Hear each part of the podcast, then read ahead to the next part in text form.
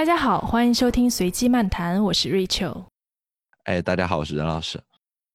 今天呢是很特别的一期，嗯，有什么特别的来着？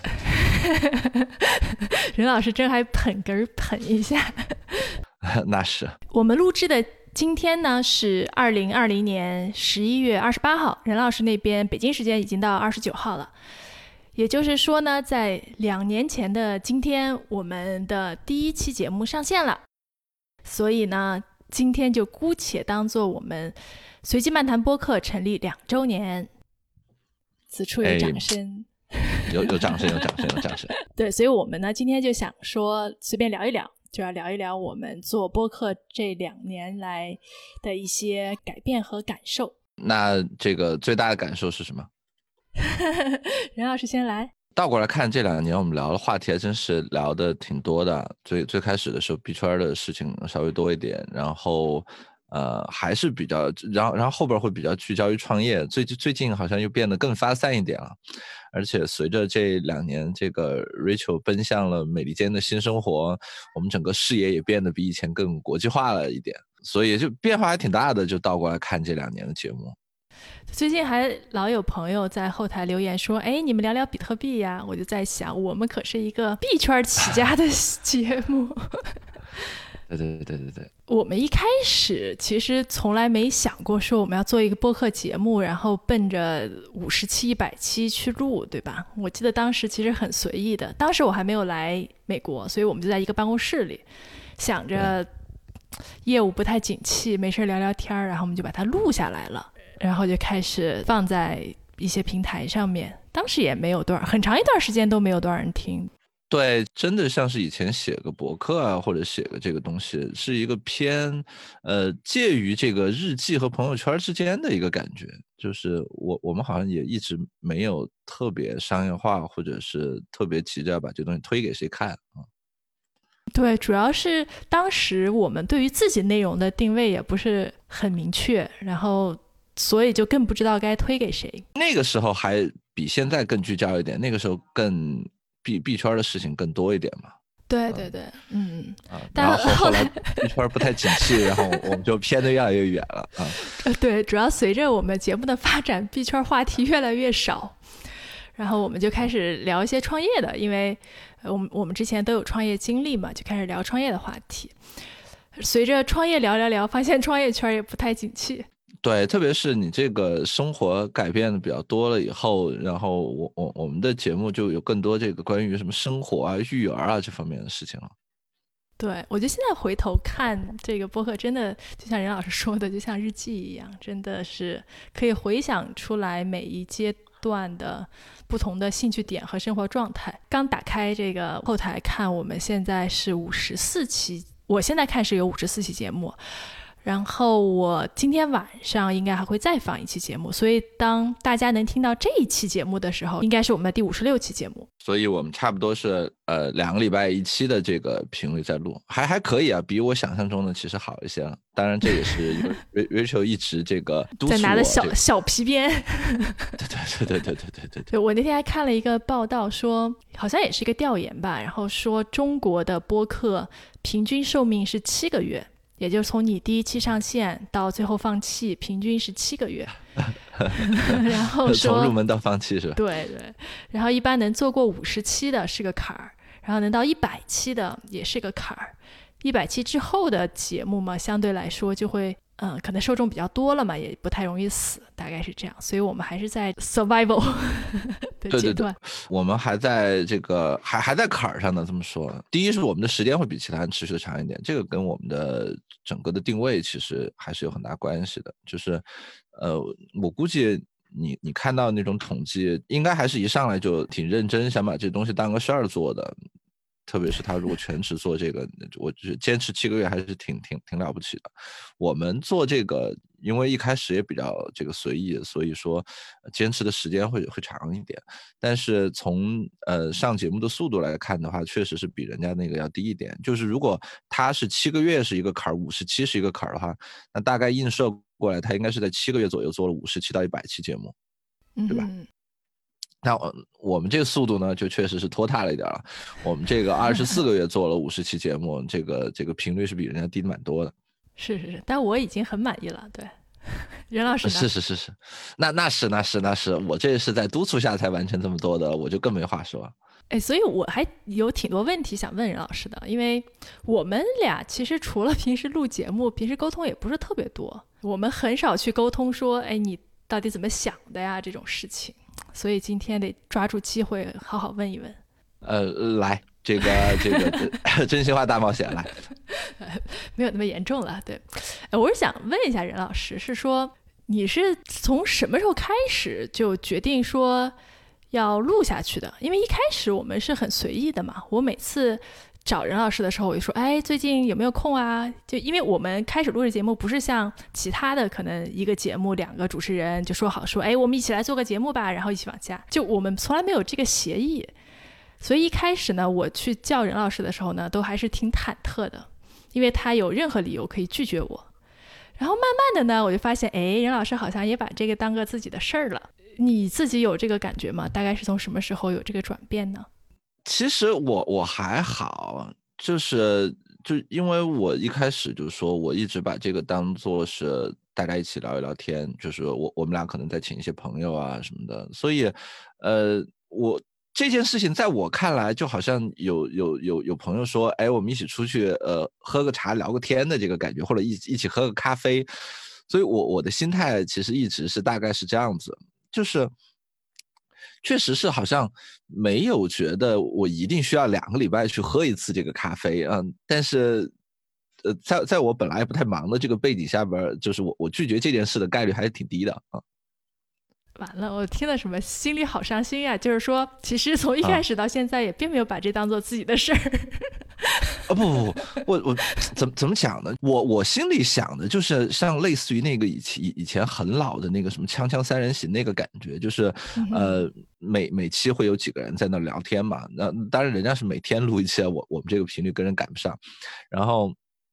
他们好像也是有几个人会出来的比较多一点，什么窦窦文涛啊、梁文道啊，然后那几个人，然后还会有几个人，就是大概是可能每四期里边他能出现个一次到两次的那么几个，嗯，我我我记得一开始还有孟广美，孟广美，然后还有个男的读书的那个，就大大概是那个感觉，所以呃我我还是把他呃很认真的当一个节目的，但确实是呃嗯没没没有准备的像人家的那个程度啊，人家是。呃，当一个全职工作，我我们这个更多的是贴近我们的这个主题，就是随机来聊一些事儿嘛。呃，所以，我我觉我觉得，就回到你说的那个问题，就是从一开始到现在有没有什么改变的话，呃，很重要的一个改变就是这个事情还是挺养成一个习惯的。嗯，就当你有两年的时间，然后你就习惯说，哎，我们每过一两周，我们应该交流一下这些事情，然后来去找朋友去聊聊一下啊。我觉得这还是个蛮健康的一个一个习惯，呃，因为这两年正好，对吧？赶上今年这个疫情和去年我们这个也比较动荡了，我们俩这些事儿大家听节目都知道，呃，我觉得这还是一个非常重要的一个。一一一个窗口吧，呃，就对我对对我个人来讲，就是不管是说，哎，我通过 Rachel 去看一看美国那边的事情，还是我们每期跟不同的朋友去聊一聊他们所在的行业和他们所在的事情，啊，就是这个节目不管有多少人听或者大家的感觉是怎么样，但至至于对我来讲，我其实还是从里边获得非常多的信息的。行，姑且满意吧。要不任老师，你有问题问我吗？我们就一人问一个呗。哎呀，呃。这个，你说得想想。我我不，我我我其实想的比较多的是关于以后的这个事情，就是我们最早这个其实还非常局限在这个币圈，但是很快的我们也就就就就扩散到这个，然后最近又开始变得更生活化一点，就是以以至于还好我们这名字起得好啊，就是就是讲什么都可以，但是呃。Rachel 以后打算怎把这个东东西往哪边去去去推，或者说你感兴趣的兴趣点？你看我们当时的这个标题写的是内容涉及到科技、金融，我我估计这两个事儿主要就指币圈，对吧？然后创业，然后还有一个非常好的一个及其他，对那就是未来你你觉得它的方向是哪儿？或者说在其他里边，我们会更多在哪个方向上边聊的更多一点？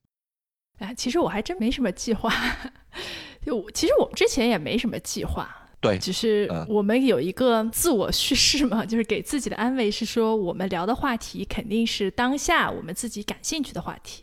对，那因为我们会变嘛，我们的兴趣点也会变，所以这个可能也就会变。那你你预言就是未来的一年，我们的兴趣点主要会在什么方向？什么？我没法预言我们俩的兴趣点哈，我只能说说我目前的兴趣点和它的发展方向。嗯，嗯那你你就代表我们节目了，嗯，你你说一说。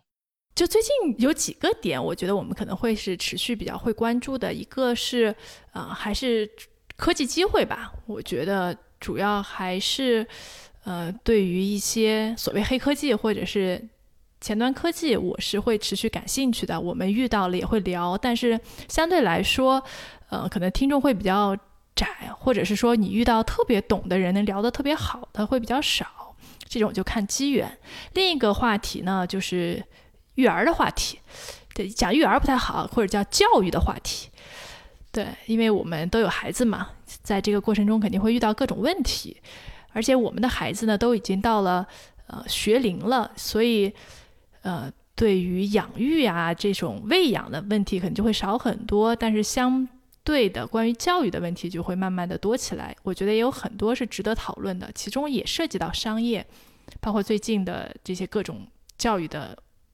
企业呀都非常的火，然后第三个呃兴趣点呢，我觉得我姑且把它叫做投资或者叫理财，就是怎么能够赚些小钱。如果说我们说关注创业呀，关注尖端科技呀，是为了找一个比较大的机会可以去奋践人生的，那么在没有这种机会的时候呢，就需要靠理财弄点小钱过过日子啊。在这个方面呢，我们可能也会有一些话题。我们之前也聊过一些关于投资的，呃，也会做一些其他的尝试。就最近大家可能知道我做亚马逊，对吧？就像这种小的商业尝试呢，也会拿出来跟大家分享，包括一些小的生意，就是我想到的，我可能会比较持久感兴趣的三个方向。那我问任老师，任老师，你最近的兴趣点和你未来的兴趣点，你做个估计呗，我们看看它是不是 match 哈，说不定哪天我们的这个节目就要分家了，因为两个 主播的兴趣点不一致。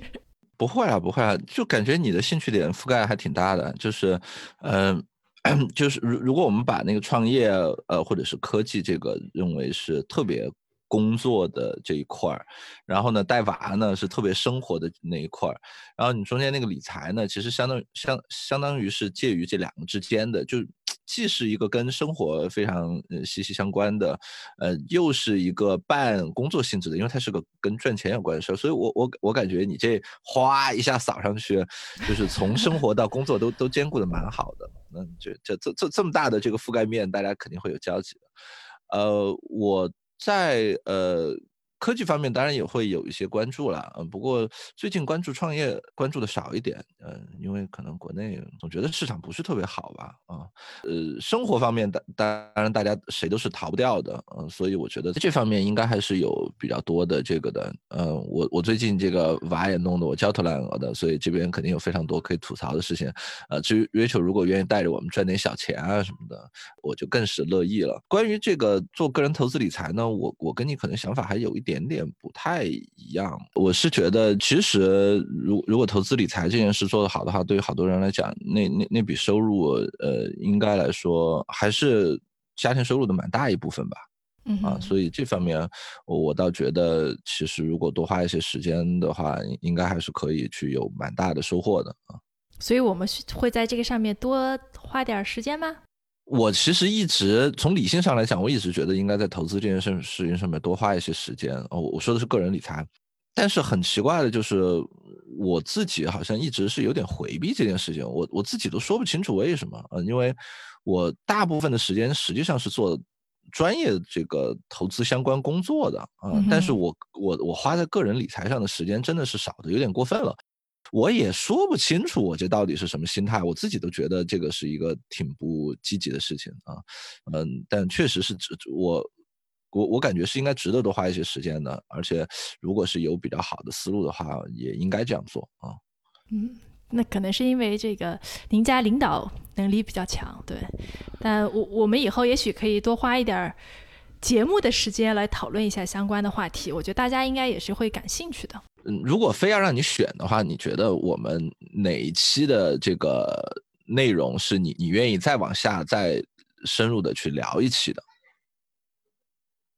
就我觉得这跟好不好没什么关系，就是说，就可能如果哪一期节目聊的特别好了，你也觉得没有什么特别多要那个什么的了，呃，就是但是可能有一些话题啊，呃，或者是这个话题本身有发展，那可能你觉得是值得再跟一期，或者是呃，你你你觉得这个事情你我们又有了新的信息，或者是你最近又有更多兴趣，所以从这个角度上来讲，我觉得还挺多的，就比如说 AI。其实 AI 我们讲过之后就就讲了一期吧，其实然后之后讲的就会比较少。其实我觉得这是一个挺大的话题。是。其实很多话题，我觉得我们都应该聊一下，比如说电动车啊，包括现在的社区电商，我觉得这些话题都挺有意思的。包括 SaaS，其实 SaaS 我也一直想聊的，主要是有时候有些话题太大，可能找不到特别好的切入点。所以有时候反而不知道该怎么聊，我会有这种感觉。所以你你觉得是找不到特别好的切入点，还是我们找不到特别合适的嘉宾来来来来来给我们上这个课的？嗯，我觉得都有吧。其实嘉宾挺难找的，是不是？是是是是是。那 大家踊跃报名，对对对。对，而且嘉宾这事儿吧，对我看那个调查还是说，为什么很多播客从开始到结束就七个月，就是一开始大家都非常的有心气儿嘛，然后就请周围的朋友，大概七个月左右之后，你周围的资源就用的差不多了。对，但我觉得我们好像还好，还没有遇到说没人可请的问题。但是 Rachel 朋友比较多，我们活的年头比人家大，现在做播客的都是九零后、九五后的。弟弟妹妹没有的不好意思说人小朋友了，对，嗯，但是我觉得嘉宾的确挺难的。比如像我认识的很多人都是，比如创业者或者叫企业主，对吧？就当他去管一个公司时间久了，你难免说，就说话就顾虑会比较多嘛。是是是，最近马老师这个事情就更让我们确实知道这个道理了。对，所以你请人家呢也不太好意思，对吧？你也不想给人惹麻烦。但人要是过来就说说官腔的话，我们又不是做 PR 的，我们也没多少流量，对吧？对，也也没什么意义。所以，所以你就得请一些又有点货，然后又能比较爱讲的人，就就有点难度。嗯，是是是。有些人他可能很懂，但是他说不出来，或者说的不是那么清楚、有意思。我觉得这个可能收听上面也不是很好的体验。所以越是难的问题，我觉得就越难请这样的人。是，主要我们本来听众，包括我们俩自己，也是不是在每个问题上都特别专业，所以我们还真是需要深入浅出的讲这个复杂问题。这个是我们像科普节目啊。哎，其实这个我非常有感触。就一开始我们的节目，很多人会说听不懂，因为我们俩也是刚。开始做嘛，也没有这个意识，就觉得有些词儿我们可能平时常说，但也许听众是没有听过的，所以当时也没有说我要去再解释一下的这个这个意识。后来可能也是因为我们的话题在慢慢的变得广泛，然后我们做节目的这个意识慢慢增强，我觉得可能就会好一点。一开始的时候，我爸我妈基本上就是我们的节目都听不懂，后来他们有的节目听的还挺挺有意思的，嗯。这是我非常直接的反馈，太棒了，太棒了！这个我我我们都能覆盖到这个年龄段了，还挺棒的。嗯，就我妈一直是我们的忠实的这个听众，就老听。但是我更多感觉就是她只是因为这个节目是我录的，就老想听一下。但其实也不一定真的特别 enjoy 这件事情啊。但是从你家里这个反馈来讲，就他们还愿意听，这还挺不容易。那任老师，我问你个问题哈，就是啊，你问。我看你刚刚说的那个就很害怕得罪人嘛，对吧？就说这个哪个想继续往下聊，那我就问一下你之前做的这些节目，哪一期是你最喜欢的？哎呀，你要是说倒过来喜欢我，我看了一下，我刚才专门点开那个特斯拉，你看了一下，那是我们去年四月份录的。这期节目好啊，当时怎么聊完这期以后，我没想着买特斯拉股票呢？哎，我就是录那个节目之前买的特斯拉，买的买买了车又买了股票，对吧？现在是相相当于太棒了，人生赢家，人生赢家，对对对。你看，所以听听我们节目这这个是吧？对你，你看我这就是错过好几亿的，就是这个节目倒过来讲，我觉得嗯特别特别好。这个这种信心的建立非常重要，嗯。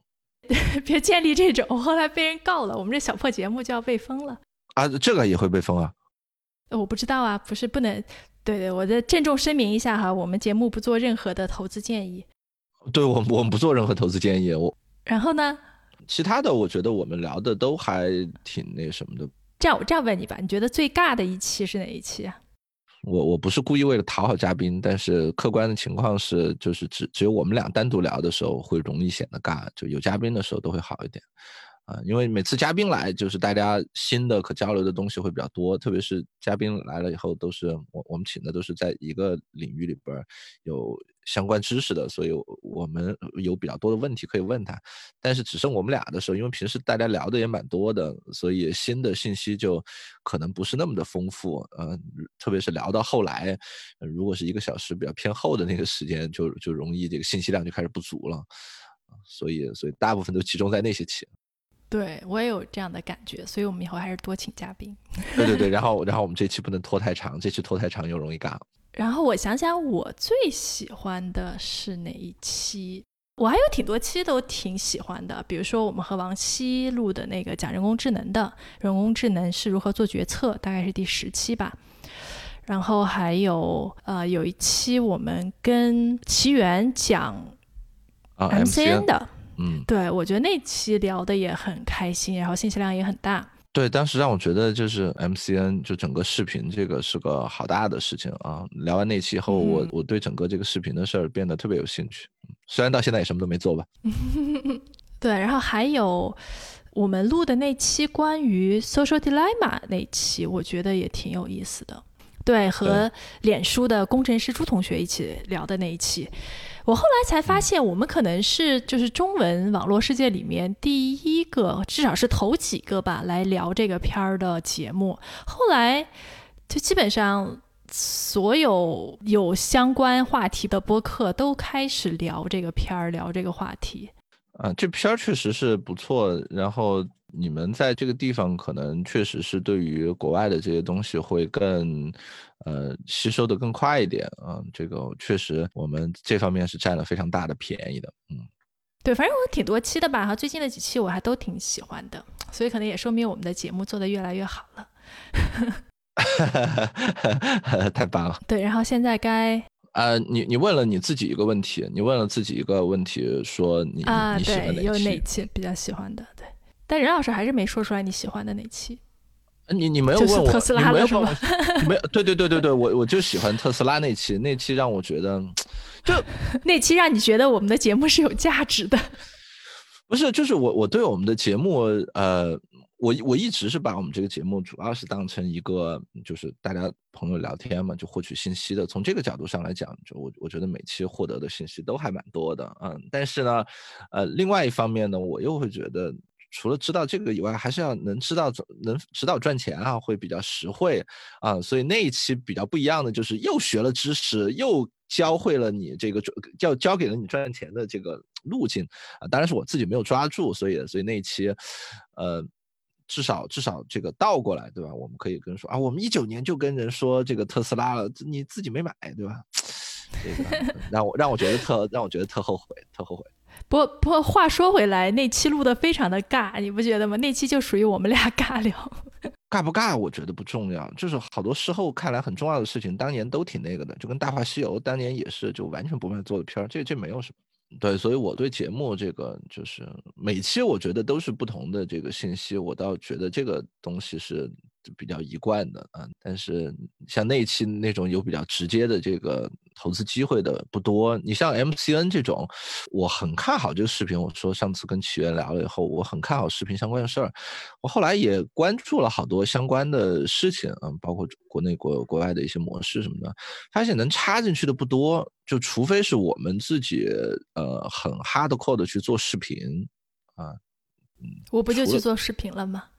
呃，对，这这还必须在美国。我还专门看了一下国内的这个，哎，国内的这个做视频，感觉反正挺挺不容易赚钱的。呃，赚吆喝可以，赚钱就不太容易。呃，我在我我专门关注了一下哔哩哔哩有一个主播，他说他把。这一个月的这个播放得到的这些广告啊什么的，就全都捐给慈慈善嘛。然后他那一个月可能就有个一百万还是三百万的这个播放，我具体记不清了，就应该是百万这个量级，小几百万这个量级，大概这一个月就几千块钱啊。嗯，我我不是说这个几千块钱不好啊，但是我是觉得，如果你这个播放要一个月要想做到这个。几百万，至至少在我看来，还是一个挺了不起、挺不容易的事儿的，就不是说你随随便便的，呃，偶尔做一期这这个可以的，因因为视频我觉得还比较麻麻烦，嗯，但是如果这样子也就几千块的话，呃，说句不好听的，你你你在这个北上广深这种大城市，你可能都养不活自己，啊，是。再跟大家说一下，就是在美国这边是个什么概念？我我在美国这边，因因为办工作的关系，我大概了解到了一下这个行业里边这种大主播，就是大一一线的这种视视频团队，他其实不是一个人，他也是一个蛮大一个团队的。这种大团队，这个他的这个广告费收入每个月在百万这个量级，百万百万美元这个量级啊，嗯啊，所以就差的还是蛮多的。啊，但当然，我说的这种团队，它的播放可能一个月就肯定是不止几百万了。它在美国的这个播放肯定会更大，啊，但是另外一方面，非常主要的还是美国这边的这个客单价会高一点，就是你卖广告。其实就相当于是每一次展示你的这个客单价会比中国哔哩哔哩上面这个高很多。呃，分成模式我没有太了解过，但 YouTube 给的分成分分成条款应该还还可以啊，至少应该不会比哔哩哔哩差，我的理解。啊，所以整个的这个潜在收入还是挺高的，所以 Rachel 要加油，你的这个节目呃要好好做。我努力。哎，那我再问任老师个问题哈。嗯。就是在整个我们这个做节目的这两年来，你有没有什么时候想放弃，或者说有没有觉得说怀疑它的意义？呃，我还好，我没有特别那个过。不过我我要这个这个自我批评的是什么呢？就是呃，像我们前面说的，这个节目大部分时候都是呃，Rachel 有一个 idea，或者是说哎，请了一个朋友，然后约着我说我们一起录一下。就是我主动说找一个话题，或者是主动去约 Rachel 时间的这个情况比较少嗯，所以呃，这个是我我我要自我批评的这个地方啊，我我。所以您打算之后有所改变吗？呃，我我会我会尽量的。这个主主要我自己也琢磨过这事儿，我发现我的这个呃，是不是这个社交圈小一点？就是呃。怎么感觉就是可以霍霍的这个朋友不是那么多？嗯，这事儿让我让我让我觉得的。您对朋友保护的太好了。也也没有，你看我还是偶尔坑他们一下的，但是感觉就是嗯，没有那么多，你不能就是指着一个羊薅啊，所以这个是我这个需要需要那个的啊。当然，听到这个节目的也请这个听到我们这个也请。自觉的跳到碗里来，就不用我特别尴尬的来，嗯，对，就是，所以我我我没有我没有应该没有想过说，哎，哪天这个就不录了，或者这个这个倒是应该应应该是没有啊。对，所以既然说到这儿了，我们也做一下广告哈，就是我们也可以大概说一下我们选嘉宾的标准。我们选嘉宾的标准呢，并不一定是你需要有多么厉害的 title 或者是履历，我觉得有表达欲比较重要。然后你对一个话题有很多特别想说的，我觉得这可能是比较重要的。对，就是就就是大家聊天的感觉，也谁也不希望有一天喝茶的时候有一个朋友坐在那儿一直不说话，这个就比较比较尬了。嗯，大家一起能能聊起来啊。嗯，甚至我我们的好处是说，因为它这个话题是比较随意的，所以聊着聊着聊偏题了，我们也是能接受的啊。是是是，而且我们总是能想办法拽回来的，大家也不用这个担心。那任老师，你觉得我们的节目还有什么需要改进的吗？或者你想到的我们应该做的更好的地方？嗯，其实这事儿还是要涉及到我们自己给自己定的目标是什么。嗯嗯嗯，这个我我们的一一开始呢，当然是弄了这么个比较讨巧的这么一个定位，呃，所以说呃也也就变得比较这个什么。但是如果我们一定需要说，比如说把这个。呃，播放量给做上去啊，或者是怎么样啊，或者是聊的越来越深入或者什么的，那我们去其实需要给自己定一个目标，我们到底是做一个呃探索式的什么东西都聊的，还是我们应该慢慢的找一个方向，然后 focus 在那个地方，然后我们形成一些比较固定的、比较专业的听众群，然后我们可以去探索更更深的东西啊。我觉得在在深度、广度，包括是在这个呃。娱乐性和在它的这个有用性上边儿，呃，其实这些地方我们如果，呃，要要想去做更深的探索，其实需要定下来一个更更明确的目标，嗯，这个呢是我们前边做的比较随意的一个地方，基本上还是顺其自然的一个感觉。那您现在有什么具体的想法吗？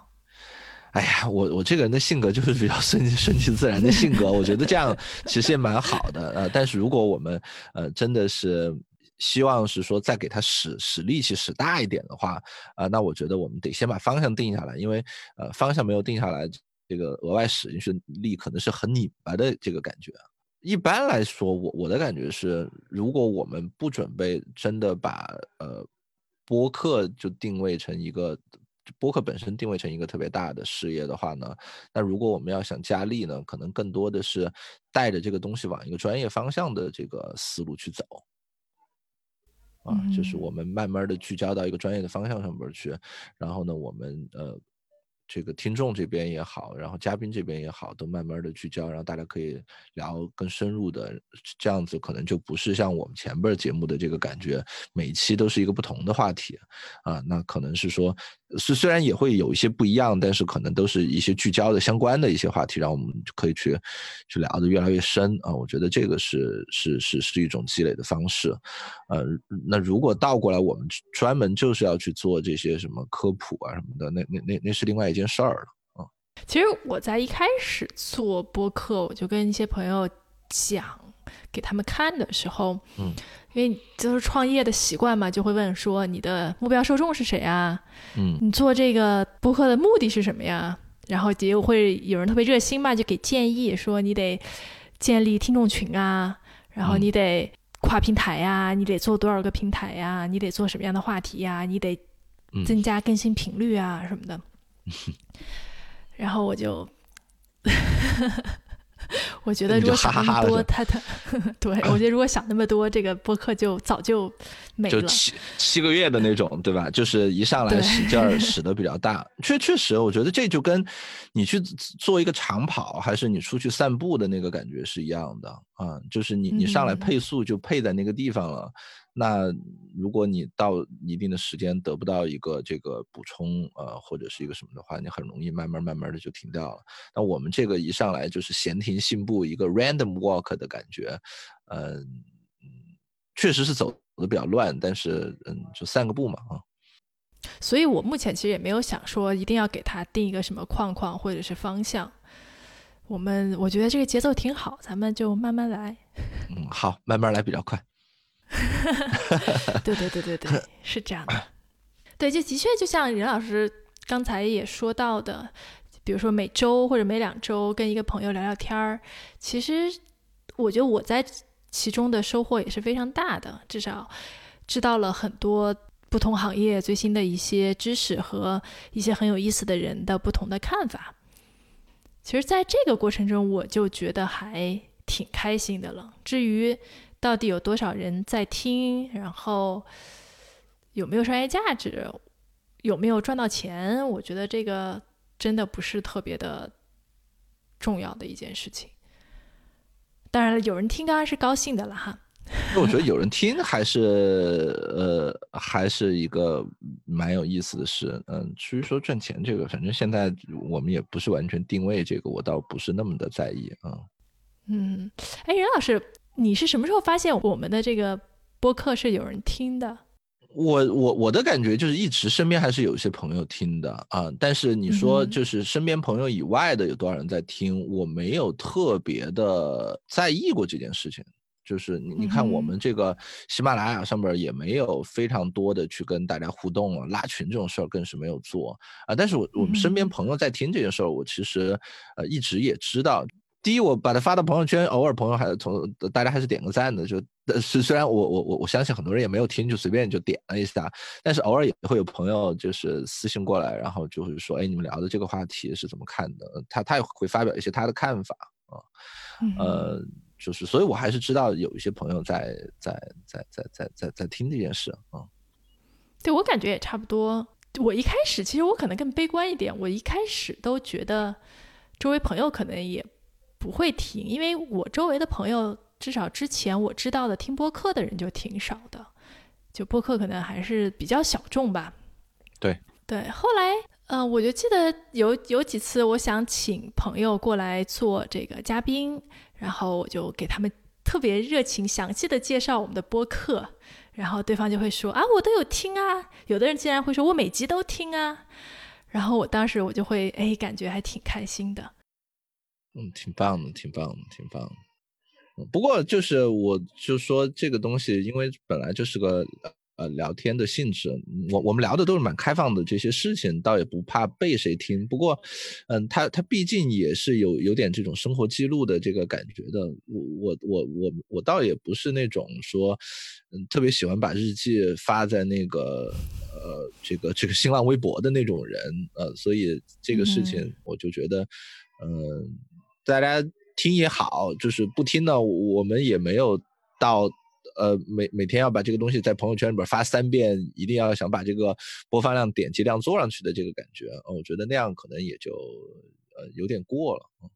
嗯嗯，哎，说到这个问题，任老师，你有担心说自己有在节目中过多的暴露吗？我觉得整体上来讲还好，呃，就是嗯。第一，我我们这个节目听的人也也也没有多到我我会担心哪天说错话了就引起非常严重后果的这个地步。大部分还是还是身边的这些朋友，嗯，大概他他们也知道一些基本的一些情况，也也不触及那么多隐私。呃，当然你要说完全没有顾虑呢，那肯定也不会，毕竟我们被平台也是屏蔽过的，对吧？就是有一些东西也会出现发不上去啊这些情况，那慢慢的 我们也知道是说哪些东西就不要谈了，或者是这个低调一点。嗯，今年当然这个特别的一点是马老师这个事情，嗯，这个事情让我。又又又对这个事情又重新的，就是又重新上了一下弦儿，啊，所以可能会比以前更小心一点点。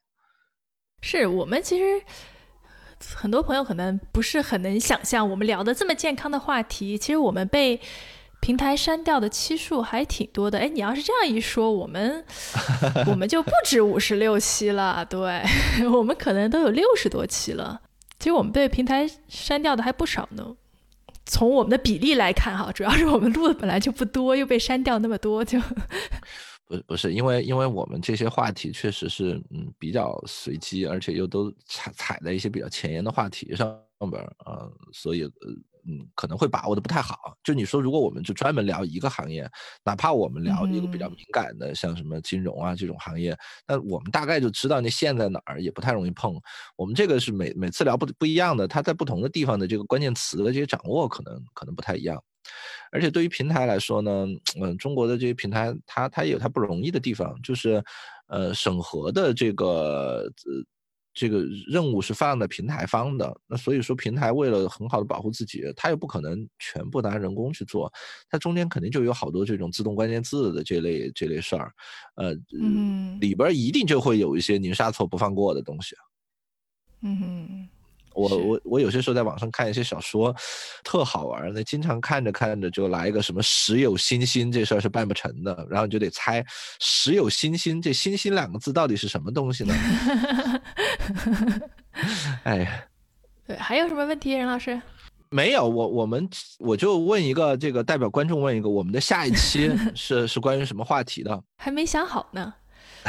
不过我可能会聊一聊关于跨境电商的事情吧，因为最近和有一些朋友在这个问题上聊的比较多。我我们这刚刚聊了一期这个亚马逊 FBA，然后这儿又要聊一期跨境电商，看来你最近做的还很很开心啊。就是这个注意力在这儿嘛，对吧？还还行，还行，主要是赶上了，也可以放一放。任老师有什么建议吗？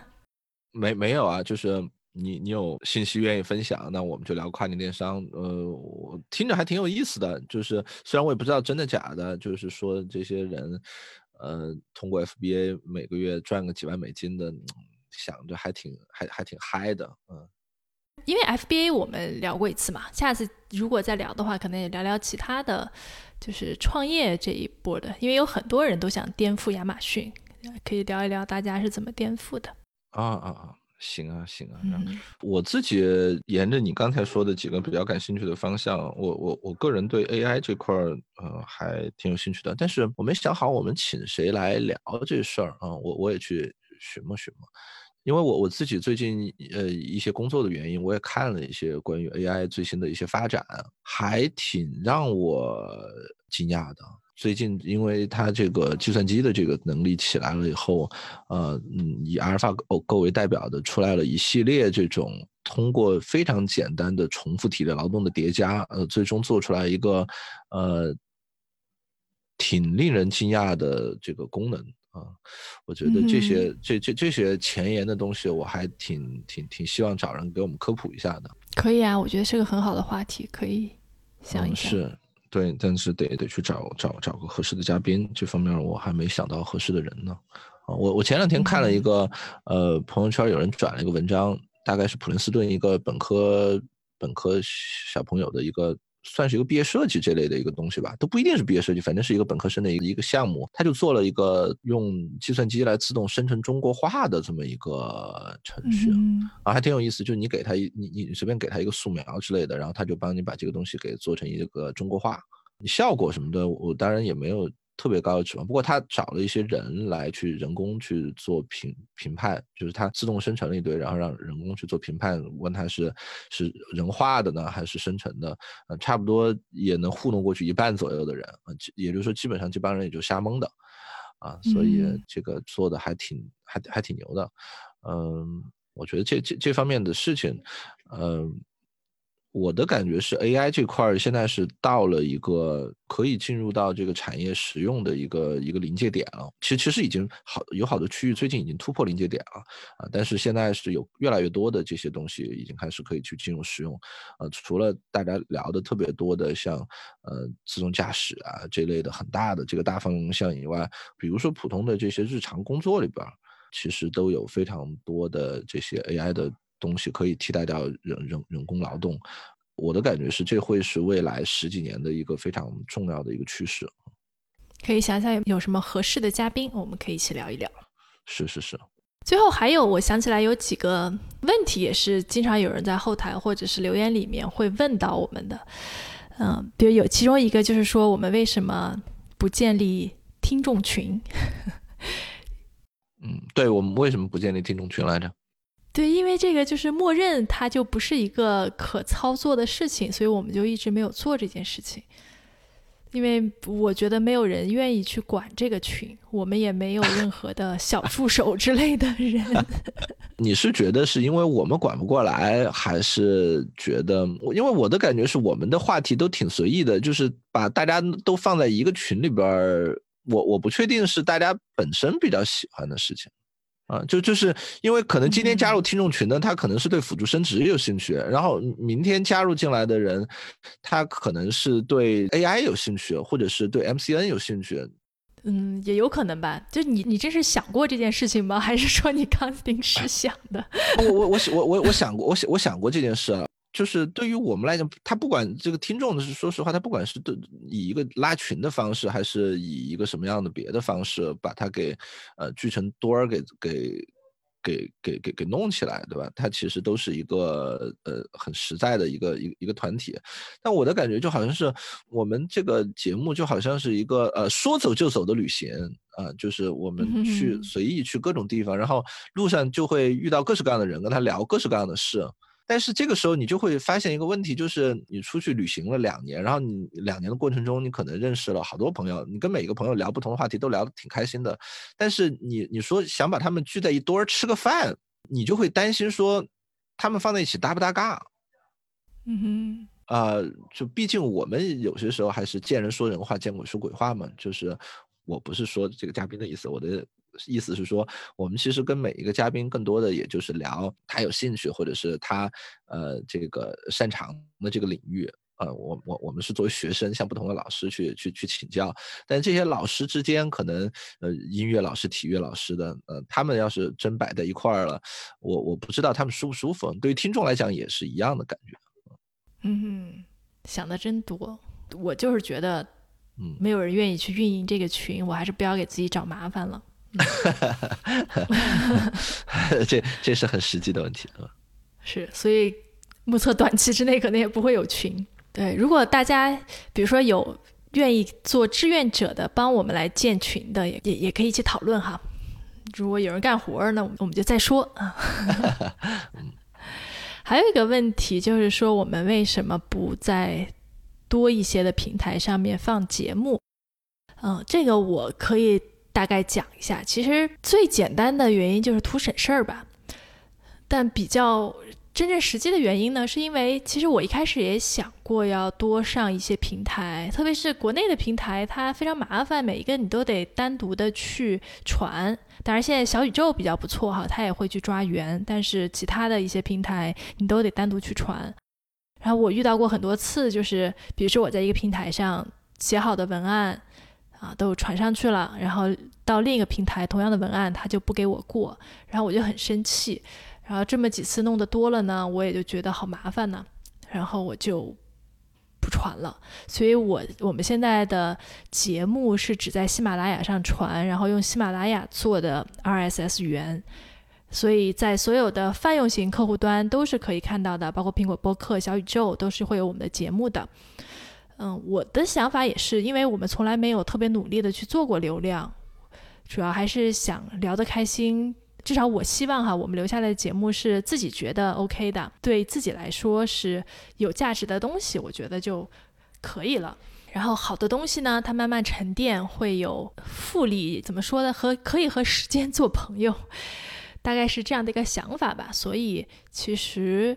是不是要跨那么多平台？包括我们要不要做自己的源？我觉得都不是特别的重要。加上其实我们两个就是特别业余的 来做这件事情，所以就想的，为了能够让这个播客能够长期的发展下去，我们最好还是让所有事情变得简单。嗯，对这是主要的原因吧？对对对，嗯，就是细水慢流的状态。基本上就是这样吧，还有什么想 聊的吗？哦，我最后一个问题啊，就是我们前边两年一共成功上线了五十四期节目，那我们给自己定一个小目标，在未来的一年啊，我们要成功上线多少期节目？我觉得在未来一年，我们努努力达到一百期啊，那真的是就是把另一个坎儿过了呗。行，那我们得好好努力一下，争取这个每周一期。啊，这好像听上去得每周一期哈，这个压力有点大。公众假日 偶尔放个假，就每周一期的感觉，对吧？努力一下，努力一下。我觉得这个要是真的能够做个五六年，我觉得这件这个节目还是非常有价值的。反正我当年写日记没有坚持那么久，所以我我希望我们能把这个坚持下去。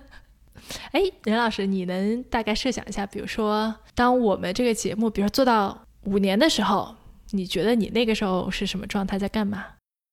五年就再再往下再做三年啊？对，三年后吧。哎呀，这是，或者说你希望你是什么样的？啊，我我我现在的感觉就平安就好。这未来这三年，就我我最近对风险什么的可能看的越来越多，嗯，所以呃，更多更多其实是在嗯看着当赛的的事情，嗯，就不知道可能也是心情没有那么高了，呃，所以我真的是觉得，呃，三年以后平安就好，嗯，就是呃各方面都都都比较正常，没有出什么特别特别严重的问题，然后国泰民安啊，我觉得就就还算不错，嗯，这是从我个人的角度啊，呃，这三年我我是觉得呃。技术方面的红利啊什么的，应该还是蛮大的。嗯，这些东西我我还是相信的，就是，呃，泛互联网的这个红利，呃，所以我觉得，呃，还是其实应该是有蛮多机会的。如果我们真的是想要去做一些事情的话，啊。这个我觉得其实这些机会还是有，嗯，但是呢，呃，整个经济啊、政治啊这几年可能都不是一个特别平稳的一个一个时候啊，所以中间也会也会比较动荡，所以这些机会很有可能会留给那些风险承受能力比较高或者风险偏好比较高的这这些这些年轻人，嗯，这个也是一个我觉得有点有点遗憾的一个事情，所以就看我们能不能找到比较一些比较合适的一些机会去去切入做一些事儿吧。但但我真的是没有没有准备去特别强求，嗯，因为有有点怕最近，已经已经就是老年人的感觉，是是是是是。不过的确是对吧？平平安安，我觉得是最重要的。是。所以我是希望说大家能够对吧？平平安安是第一位的。之后呢，我觉得对这个世界保持好奇吧，然后对不同的问题能够还是能够有激情和热情去讨论。啊，我觉得这也是一种年轻的表现嘛。啊，其他的事情就，对吧？顺其自然，顺其自然。继续当一只有好奇心的猫。嗯，好的。那好啦，这就是我们两周年特别节目啊！感谢大家的收听，希望我们能在三周年特别节目的时候完成我们一百期的目标。一定要完成。嗯，也感谢大家这么久以来的陪伴，不管是新朋友、老朋友啊。虽然我们没有群啊，还是很欢迎大家在我们的节目下面给我们留言，我们都会看到和回复的。嗯，那今天就这样，我们下回见，拜拜。谢谢大家，拜拜。